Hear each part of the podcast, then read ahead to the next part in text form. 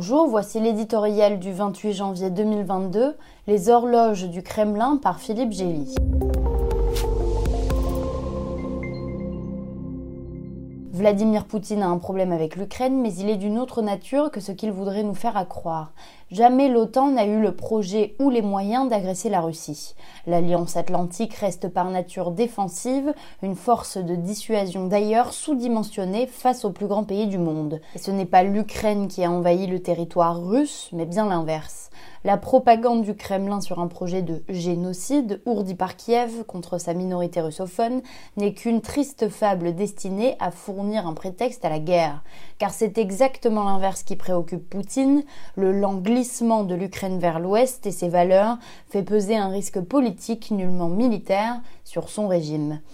Qu'une démocratie vienne à s'épanouir dans l'espace russophone à sa frontière fournirait un contre-exemple dangereux pour son pouvoir autoritaire. Quiconque prétend, comme Emmanuel Macron, s'interposer entre les deux grands fauves russes et américains doit bien mesurer la nature du différent. Ce sont deux systèmes de valeurs qui s'affrontent ici, bien plus que deux ambitions hégémoniques. Poutine préfère un État ukrainien failli à sa porte à une société libérale susceptible de stimuler les revendications démocratiques des Russes. Le problème, c'est que l'agressivité de Moscou pousse les Ukrainiens toujours plus dans les bras des Européens et de l'OTAN.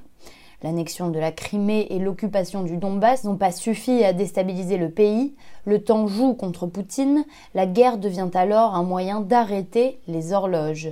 La Russie n'a pas la capacité d'occuper et d'assujettir durablement l'Ukraine comme l'URSS autrefois, mais elle a la faculté de détruire ses infrastructures et ses institutions, de leur envoyer des décennies de développement en arrière et de provoquer un changement de régime qui avantage ses intérêts.